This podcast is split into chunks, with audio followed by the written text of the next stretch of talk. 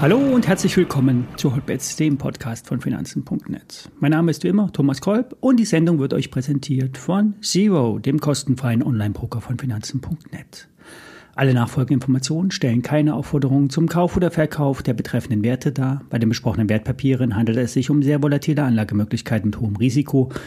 Dies ist keine Anlageberatung und ihr handelt wie immer auf eigenes Risiko.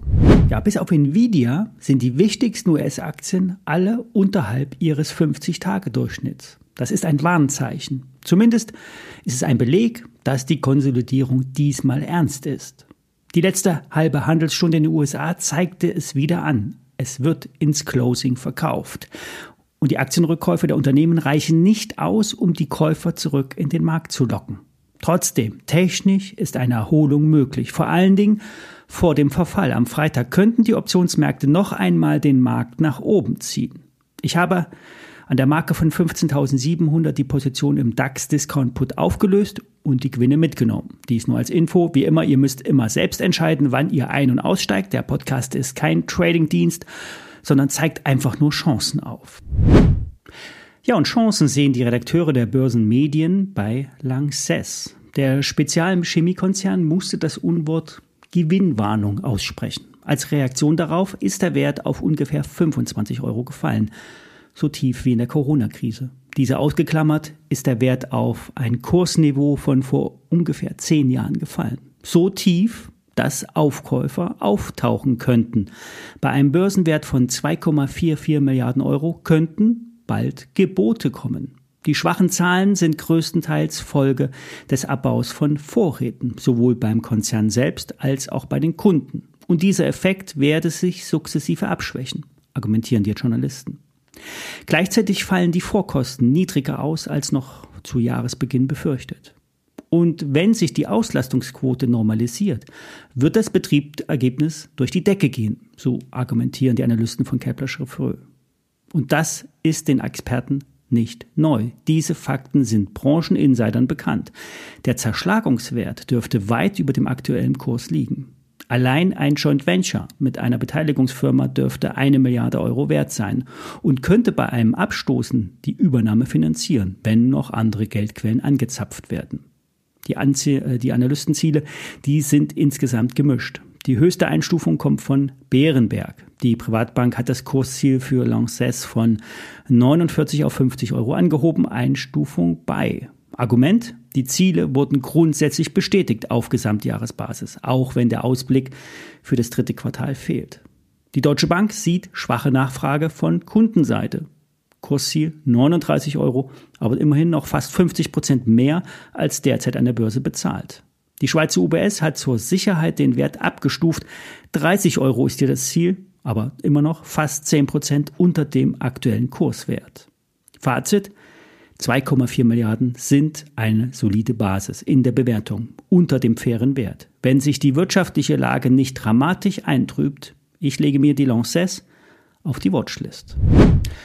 Kommen wir zu der IT-Firma Nexus. Haug Aufhäuser senkt aktuell das Kursziel von 70 auf 67 Euro. Einschätzung trotzdem kaufen. So sieht es auch Gerion Kruse von Börsengeflüster. Hintergrund seiner Einschätzung ist der Ausstieg von SAP aus seiner Healthcare Solution. Und die Waldorfer wollen sich nämlich aus dem gesamten Bereich Krankenhaussoftware zurückziehen. Der Konkurrent Oracle will den Support für sein Krankenhausinformationssystem in wenigen Jahren ebenfalls einstellen. Und damit bleibt mehr Kuchen für die anderen übrig. Vor allen Dingen, wenn man weiß, dass sich die Krankenhäuser massiv modernisieren müssen. Das sogenannte Krankenhaus-Zukunftsgesetz krempelt die stationäre Versorgung gewaltig um. Der CEO von Nexus sieht die Veränderungen in der Branche als O-Ton sehr chancenreich für die Zukunft der Umsatzentwicklung an. Die Nebenwertexperten sind sowieso Fans von Nexus, was Marktstellung, Ertragsstärke und Bilanzqualität angeht. In einer aktuellen Analyse wird von einem stillen Star gesprochen. Die Halbjahreszahlen haben einen Erlösanstieg von fast 12 Prozent auf knapp 112 Millionen Euro vermeldet. Das Ergebnis vor Zinsen, Steuern und Abschreibung legte um etwa 7 Prozent auf 22,3 Millionen Euro zu. Mittelfristig soll der Umsatz auf 350 Millionen Euro steigen, beim EBITDA von 90 Millionen Euro. Aktuell kostet die Firma eine Milliarde, nicht wenig bei dem Umsatz. Zehn Prozent sind aber mit Liquidität hinterlegt. Dafür gibt es ein robustes Geschäftsmodell. Und zudem bietet nämlich der Rückzug von SAP aus dem Kliniksektor sowie die Digitalisierungsoffensive der Bundesregierung umso mehr Potenzial. Und noch ein IT-Dienstleister, Cancom. Die Firma schaffte es nicht, die starke Marktstellung in Erträge umzumünzen, wie die in der vergangenen Woche gekappte Gewinnprognose nämlich zeigt. Statt des bisher erwarteten Ergebnisses vor Zinsen, Steuern und Abschreibungen von 133 bis 141 Millionen Euro sollen nur noch 116 bis 126 Millionen Euro herauskommen.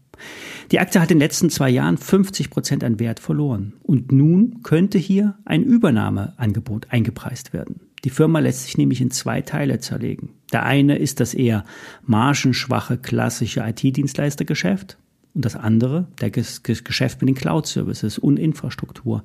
Und das wirft zweistellige Renditen ab und ist von hohen wiederkehrenden Erlösen geprägt. Und der Cloud-Bereich sollte die gesamte Marktkapitalisierung von rund einer Milliarde Euro abdecken. Und zudem hat Cancom eine stabile Bilanz, in der einige hundert Millionen Euro an Liquidität gebunkert sind. Und diese Konstellation ist ideal für Interessenten aus der Branche, die sich über eine Fusion die Liquidität sichern könnten. Ideal auch für Finanzinvestoren, die sich die Kasse sichern könnten mit dem Verkauf des IT-Dienstleistergeschäfts. Und dann blieben die Cloud-Aktivitäten quasi für lau übrig. Haug Aufhäuser hat das Kursziel für Cancom von 43 auf 41,50 Euro gesenkt, aber die Einschätzung auf bei belassen. Die Analysten sehen Licht am Ende des Tunnels und erste Anzeichen für Erfolge bei den Einsparungsrunden. Effekte der Verschlankung dürften sich bereits im zweiten Halbjahr zeigen, so die Analysten. Die Deutsche Bank gibt ein Kursziel von 32 Euro an, halten bei einer schwachen Prognose. Die DZ Bank sieht es noch schlechter, Einstufung verkaufen, Kursziel 21 Euro. Es gebe mehr Risiken als Chancen. Es wird sich zeigen, wer recht behält. Das war's für heute. Ich melde mich morgen wieder. Bis dahin.